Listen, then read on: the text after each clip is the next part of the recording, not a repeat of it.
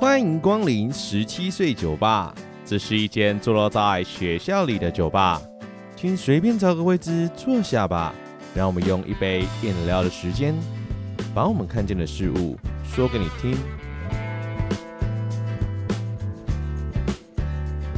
Hello，大家晚安，我是店长 Len。你现在收听的是十七岁酒吧 Podcast。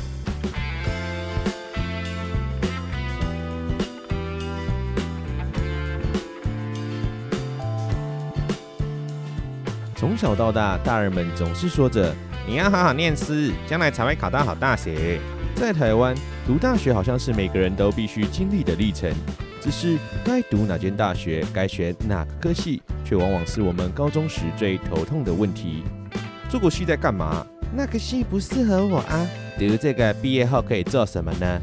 这些烦恼与痛苦，店长都听到了。十七岁酒吧新单元，大学生在干嘛？就是要来解决大家这方面的烦恼。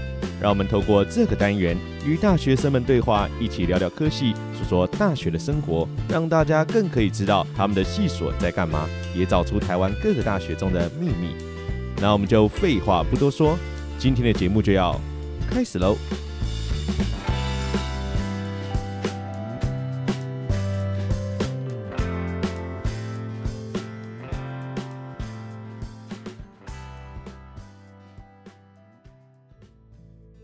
今天的节目呢，是大学生在干嘛？在这个单元中啊，店长会找寻正在体验大学生活中的酒友，让他们说说看他们的科系都在干什么。那今天店长又在路上遇到一位大学生啦，那我们就来问问看，到底他们科系在干嘛吧。Hello，你好啊。Hello，店长好，大家好，我是经营法律四年级的琪琪。我刚才已经自我介绍完，那我就不用再叫你自我介绍了。那你是法律系的哦？对，那通常法律系应该不太会有人不知道，但是如果你今天遇到一个不认识法律系的人，你会怎么介绍你们系所啊？我觉得我遇到不认识的人，我不会主动去介绍我们系，是因为我遇到不认识的人，我不会去跟他讲话，我不会去推荐到一个自虐的科系。对，那你为什么当初会想要填这个系？当初我在填志愿的时候，我填了三种科系嘛，一种是中文，一个是法律啊，另外一个是历史。可是我最想要的历史全部在第一阶段就被刷掉，所以我只剩下中文跟法律可以选。那我后来经过考虑之后，我还是就是选择了法律这样。哦，像我刚刚讲的啊，法律系其实不算是大家太陌生的系所。那我想要问的是，你觉得啊，大家通常对法律系会有什么样的刻板印象？呃，非常的。怪癖，然后非常的呃冷漠吗？然后也不善社交，只会疯狂念书，这样好像都不是太好的东西哎。什么冷漠啦，或者是怪癖？为什么会有怪癖啊？就是因为读法律人基本上都冷冷的啊，他们只会在乎自己想在乎的吗？讲。讲明白一点就是这样，这个讲法有点一竿子打翻一船人，但不是所有人都是这样啊，就是里面也是有就是正常人。是哦，所以你自己身边的朋友或者是同学们也会具备类似的特质吗？基本上我的社交圈里面都有，就是我有特别去挑选过，所以应该是还好啦。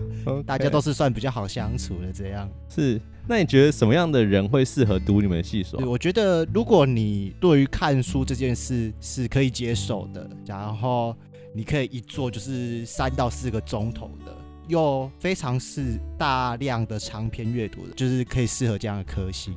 因为你们的课程跟这个有关吗？对。那法律系的学习过程会跟其他科系一样吗？以我来讲好了，不论是我在公寓系或者是在气管系修课的过程当中，我们的系所其实很多时候是放任我们出去做实验啊，或者去做研究，在上课方其实是蛮活的啦。那那样的活有时候会变成是我自己觉得了哈，因为是没有一竿子打翻所有这个科系的人哈。在我的体验里面，好像我们自己自身学习比较多，老师教会我们的只是一个观念或者是。一个技巧，那这个技巧怎么活用？就是我们自己下去学，然后整理报告之后来做教授。那法律系也会一样吗？其实法律系它的学习模式就是跟你的国高中大同小异，应该是这样说。就是法律系里面所学的东西，有时候是你书上看的，你以为看不懂的，你必须听上课教授怎么讲，然后你去自己去揭露重点，它这个东西才会变成是你的。你自己有学到的。上课模式就很像国高中那样，你坐着，啊，老师讲，台下的学生就是抄，就是这样。嗯，因为在工艺系的历程里面，其实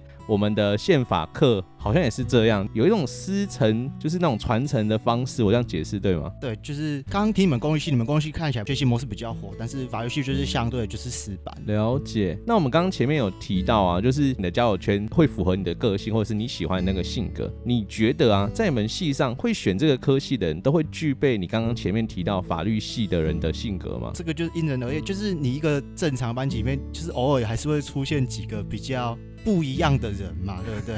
打游戏真的就是我自己的感觉，好像就是那些不一样的人，好像比较多一点这样哦。但是在他们眼中，我们看起来也是就是不一样的，就是了解谁到底是谁不一样，我们其实也说不准。没关系，我们今天节目有帮你找了很多关于法律系的刻板印象，等下你就会再来打破这些刻板迷思就可以了。Okay, okay, okay. 在校园生活中啊，因为读大学是大家很向往的生活，对你来讲啊，在法律系的课程里面有没有什么课让你印象深刻？印象深刻吗？印象深刻的课倒是没有，但是如果以老师的风格来讲的话，其实是有。就是我们有一个专门教刑总的老师，刑总就是刑法总则。那个老师他上课是不会站在讲台上上课，他是会走下台阶，算是平起平坐吗？那这样他会用到板书吗？他就是会用到板书的时候，他就会上去写，可是写完他就会又自己走下来。OK，多半来讲，大家对于法律系的印象可能就会像你刚刚讲的，可能比较死板啊，或者他没有什么活动。那你们系上有没有什么这个传统的活动啊？让你觉得说，哎、欸，印象深刻或感到有趣的？有趣的吗？可能就是我们的宿营没有像其他的系所那样，就是哦，学长姐帮你规划好宿营要干嘛干嘛干嘛，然后就是照着这些行程走。嗯、我们的宿营是我们学长姐直接把我们丢到一个地方之后。然后你们要干嘛？你们就自己去。深山林内吗？对，真的是深山林内。可是是有住住所的啊，它就是一个会所在那里。这样，在那个营区里面，我们要吃饭要干嘛？然后就是在集合，其他时间就是自由活动。有人会说，就是认为说啊，学长姐都没有认真在规划干嘛？可是我就觉得说，哎，如果可以这样自由活动的话，我觉得倒还不赖啦。对，嗯嗯、所以比较不像传统的宿营，比较像是可能是到一个蛮大的空间，然后就整个系上会彼此在里面交流。对，OK，因为刚刚你讲的是宿的部分嘛，那我想要问的是，那你有没有觉得你们系所的课程啊，跟其他系有没有什么你会觉得这是法律系独有，其他系没有的课？这个好像比较少。进法律系之前，真的有一个心理准备，就是我们的玩乐时间真的会比其他系的人还要少。嗯、你真的大部分时间都要拿来准备考试，而不是玩乐。是因为你们要考的东西很多，都是法律的东西。对，所以这三年来，你会觉得你们的功课压力其实是很大的，很大。所以如果没有做好相关的心理准备，还是不要念法律这样。对。那你有没有同学是那种超级天才型的？就是你看他玩也没有玩的比较少，读书。我必须要讲的是，我自己认为没有完全的天才，天才其实还是有努力的，只是他可能会努力在我们看不见的地方。嗯，但是有些人就真的比较擅长在呃，比如说记忆啊，或或示意这件事情，所以他本身对他来讲，他没有花到一百分的力气，他可能花七十分，他就可以做跟我们花一百二十分一样强。你有没有遇到这种神人级的朋友？我的我所看到里面。有像你说的那种天才型，不过他的玩乐时间没有说到我又很会玩，然后又很会念书，就是两边的那种比重是非常非常接近。我认为法律这门课就是你做多少努力，你就得到多少回报。没错，你知道我们这种在高中教书的啊，我们如果有机会带学生去看看什么法院啊，或者是这种走到户外的这种实体课程，大学的时候会有吗？呃，我们有校外参访，有一次有啊，去参观总统府，可是今年就是。遇到疫情没有办法去，对。那也是静宜大学吗？对。上次我们也是访问你们学校隔壁的学校，叫东海大学。Uh. 对，你自己觉得啊，身为在台中各大学里面比较远的学校，这样的生活机能来讲，有没有什么好还是不好啊？我觉得静怡那边给我的感觉是生活机能上算是蛮充裕的啦，不会说到就是说，呃，你要买个东西可能还要再去市区怎样，是没有到这么夸张。但是如果娱乐性的话，可能我们静怡沙鹿那边就是偏比较少这样，就是你可能看电影还是得跑一趟市区。嗯、除此之外，我觉得生活机能上还蛮不错的。了解，因为你们是在沙鹿镇嘛。对。我上次在问阿正的时候，也有问到类似的问题。我自己觉得你本身就是一个镇，镇上就可以提供。完整的生活，除了更大型的娱乐啦，你要呃夜唱夜冲啊，或者是你要看电影，那的确就要往市区跑。那我也想要聊聊，就是你觉得啊，在读大学的历程里面，你有没有学到什么？我觉得法律人进来读法律系最重要，其实就是学到思维啊。嗯，你的思维必须要经过你的价值观判断的那一种，而不是哦，我盲目的跟从哦，电视新闻报什么，然后我就相信什么这样。你必须要一个独立的思考。嗯，刚刚讲的东西有点像媒体试读的概念。嗯，那最后一个我想要知道的事情呢，就是身为法律系的学生，如果今天有学弟妹也想要填这个科系，给他们三个不要读法律系的理由，你会觉得是哪些？呃，书很重，书很重，非常的重。你说六法吗？对，而且是你每天。上课就是要带着这样，然后如果你是坐不住的那种，那拜托真的要好好考虑一下。是，如果真的很不喜欢念书的话，你也要好好考虑一下。然后就是还有阅读能力啊，阅读能力。对，我觉得阅读能力是法律人一定要具备的能力。如果你是对那种看长篇大论的东西是会感到哦，看了这些字我就觉得头很痛那种，你进来的时候也真的要好好考虑一下。嗯，所以不擅长读长文的啦，或者是。不耐久坐的，因为法律系的课基本学分都几学分体的，两学分、三学分这样子，所以基本上就是要连做三堂课，或者是三到四堂课这样。对，因为我们这边多数的酒友都不是毕业生，很多可能是高中生。跟大家稍微解释一下，我们的学分制啊，就是一堂课你会做多久？法律系或者是像我们是公寓系嘛，有些政治的课程啊，或者是这种批判性的课程，它是不会中间休息的啦。嗯，他老师可能会跟你讲说，哦，我们要上三堂课，一百五十分钟，是不是？好，那我们一百五十分钟上完。我们提早下课。如果你是不耐久坐的啊，想要划手机的啊，这种课对你来讲都不太适合。嗯，对，这是我自己的看法是这样。还有一个就是书很重。那我有一个小问题，哎，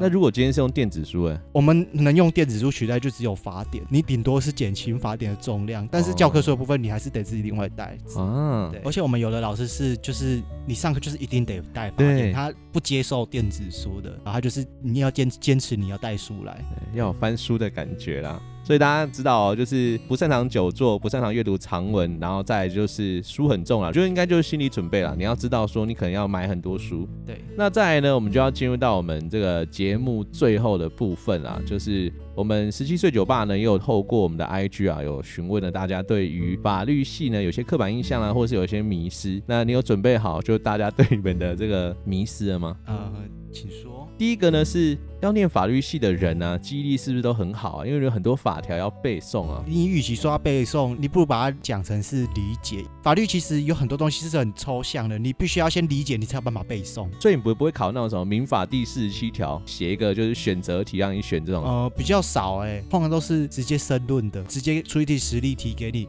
然后看你要用什么法条去解这样子。OK，所以它其实是给你一个情境，然后让你去写，你可能可以使用什么样的法律，或者是你去解释，让教授知道你大概会往哪个地方走。没错，没错。OK，第二个呢是遇到车祸是不是可以自己调解？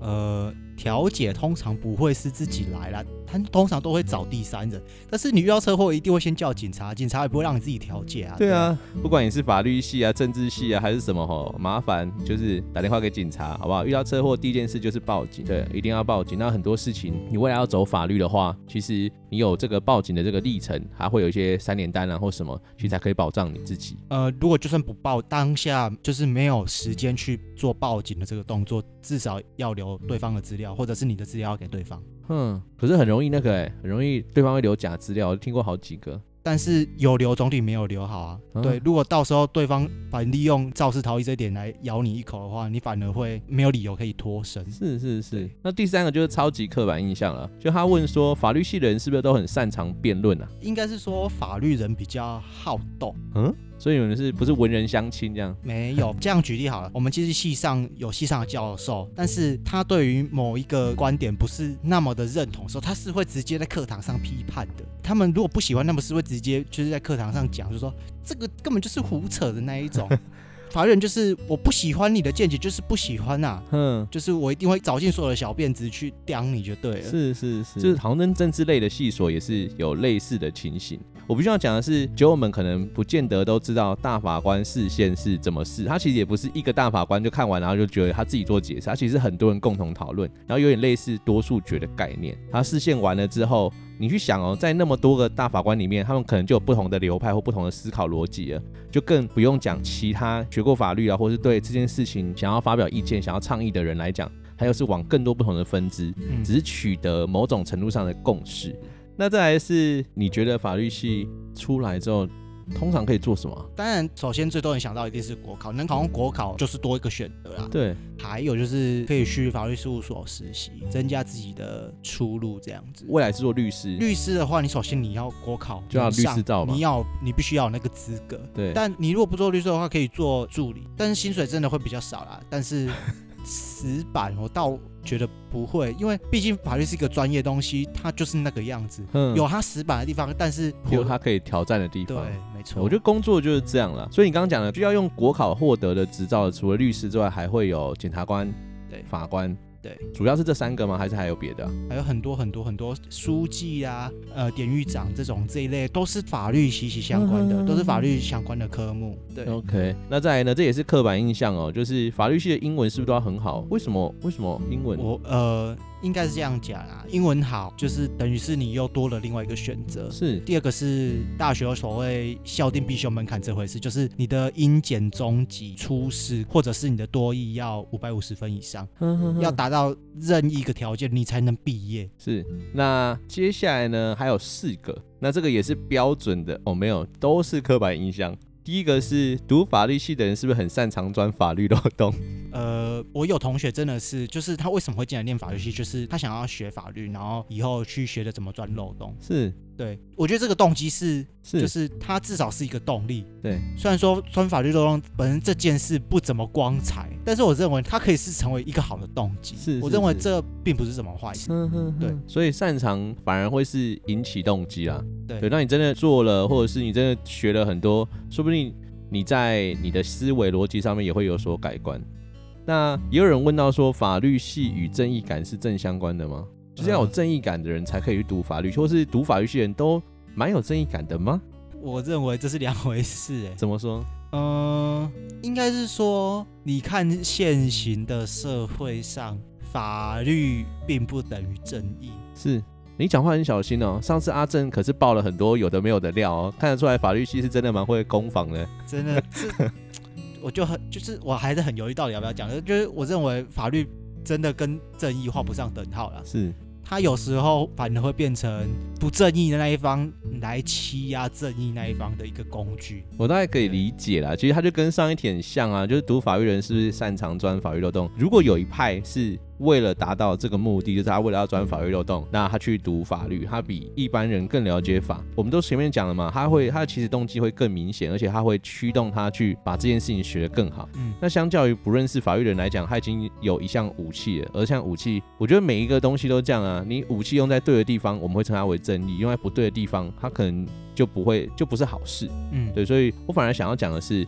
法律应该是一种武器或者是一种工具，那这工具在好的地方，自然而然它就会变成正义感的落实；嗯、用在不好的地方，它可能就是邪恶的产生。对，可能是这个样子去做解释啊。我也觉得，呃，有没有正相关是跟这件事无关的，对，它不会有正相关或负相关。对，再来呢，也有人问到一个，就是法律人或者是你来讲。你怎么看待人权这件事情？哦，这个很抽象。我以台湾来说好，台湾目前的人权状况应该是相对于其他国家，就是已开发中的国家是比较落后，比较落后啊。嗯，但是是有在进步中，是是有在慢慢改善。但是真的，台湾台湾的人权真的是，就是以人权议题上来讲，真的是在已开发国家中，真的是算比较落后。我很意外你会用“落后”这个词，哎，应该这样讲的是，我们以亚洲地区周边国家，还是他们都还。没，哎，等下，我等下，我好像讲出，差点讲出什么可怕的东西，还是他们的发展都没有像台湾这么完备，所以 我们会以为我们的人权比他们好，或者是我们的人权落实比他们进步，可事实上其实没有。呃，因为台湾很多的法条还是非常的刻板，就是停留在台湾早期那种父权时代的概念。然后其实有些条文都已经被逐一的修改掉，已经改了非常的多，这个是我们必须要去认可的。但是还是有很多法条还是就是停留在那种父权时代、集权时代，那就是我们没办法，就是只能后来慢慢透过视线或者是修改法条方式，去的去更改它。但是以人权的状况来讲，台湾真的是我说是已开发国家哦，已开发国家来说是比较落后的。大家要听清楚哦，是已开发国家哦。对哦。那我自己有一个小小的问题是延续这件事是。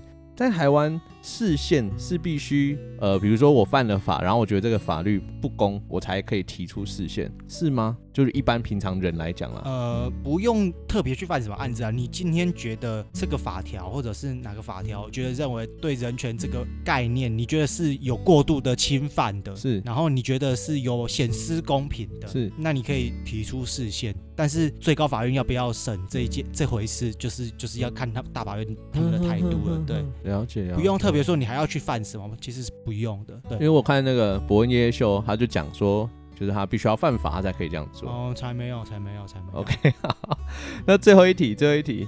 这题也是法律人都要面对的刻板，就是你怎么看待恐龙法官这个议题？就是，所以我才我前面才会说，为什么法律人最重要就是要具备就是自己独立的一个思维模式。很多人都会觉得说，新闻报说哦，这个铁路杀警的还被判无罪，这个就是恐龙法官什么？可是，嗯，罪证确凿的是他被医生诊断出来，他就是有问题啊，他就是就是精神丧失的那一种。然后我们台湾的法律就是。有保障到这一块，是，所以他有所谓的刑度减免，法官所判下来无罪，那我们也只能尊重，就是司法判决。然后媒体把他说成是恐龙法官，然后就是讲成说，呃，法官就是不知道是收人家多少钱什么之类的，然后会不会法律，然后就很很不是法律人会讲的话。嗯，你们大家都没有在现场，就是看我录音的状况。刚有一个人眉头真的皱到，我真的这辈子第一次看到眉头皱成这样。但是我稍微解释一下，我就我来帮忙翻译，就是大家要去理解哦，法律是规定在那边的条文。那如果你把法典当成一本说明书好了，法官必须要视所有的状况，再去依这本说明书上说他应该要怎么做，给予什么样的判决。今天法官不是用我觉得，而是法条告诉我我该怎么做，所以判出来的结果，当然对于一般人来讲会不满意啊。举例说明，像现在的疫苗好了，如果现在疫苗全台湾每个人两千三百多万人都可以打到哦，那我们的疫苗就是有四千六百万支啊，每个人可以分两支哦。那这样的话还会规定说啊，不同年龄层那么打多少，打几剂？如果还有这样，那当然大家就会不开心。可是就以现在此时此刻来讲啊，就是没有那么多疫苗，嗯，每个人都想要打疫苗，或者是每个人心里想要做什么事情，哎，那是我们心里想，可是政府啊或者是法律啊，它都有它的规定所在。那就是按照这样的方式走，那照着说明书走，逻辑上也没有不对，但是心情就会不好啦。像不管是刚刚的杀警案啊，或者是什么勇夫救妻嘛，就是把那个小偷勒毙，那后来他还是有被判刑嘛，他没有办法，他就真的杀人了。所以杀人有杀人的刑要判，那法官会不会酌以就是减轻他的刑罚啦，那就是另外一件事情。只是通常新闻就只会报，呃，好，他会判刑的。那大家就会说靠腰啊，这个保护自己老婆错了吗？难道要这个请小偷出去吗？好好跟他说话吗？嗯，大家可能都误会了，就是你们在解释啊，或是你们在看这些新闻的时候，讲白了就是大家的媒体试读能力哈，就是我们一起加油哦，我们一起加油。我觉得台湾在媒体试读这件事情上还有很多进步的空间啊。那我们今天呢也讲了很久了，就这边看起来我快三十几分，快四十分哦，对，差不多了吧？嗯，OK，你在发呆吗？对。那我们大概今天就先这样了哦。那如果大家对于法律系还有什么相关的问题啊，或者是有相关的疑问啊，也可以尽量提出来。因为就像你讲的，就是法律人有很多不同的派系，或者很多不同的想法。大家只要保持理性啊，就跟我们沟通。那如果你有兴趣的，如果你也是法律人，你也就说啊，不对哦，我的想法是这样。哎，你也可以来告诉我们酒吧，说不定改天就可以邀你一起来上节目哦。以上就是今天的大学生在干嘛。谢谢大家愿意一同参与今天的讨论，也希望透过我们今天的对话，能够拓展大家对于法律系所的认识。当然啦，如果有酒友也想分享你的学校科系，或者酒友啊对哪个科系产生好奇，想知道这个科系在干嘛，都可以透过留言来让我们知道。店长会努力收集这些系所的朋友的。好啦，想念的、想说的也都说完了，不知道大家对这集节目有什么样的看法呢？如果想知道我们节目的消息，可以到 IG 搜寻十七岁酒吧，也可以把你的想法与建议透过 IG 告诉我们哦。目前我们节目呢已上传到各个 Podcast 平台上，再麻烦大家帮我们关注、追踪。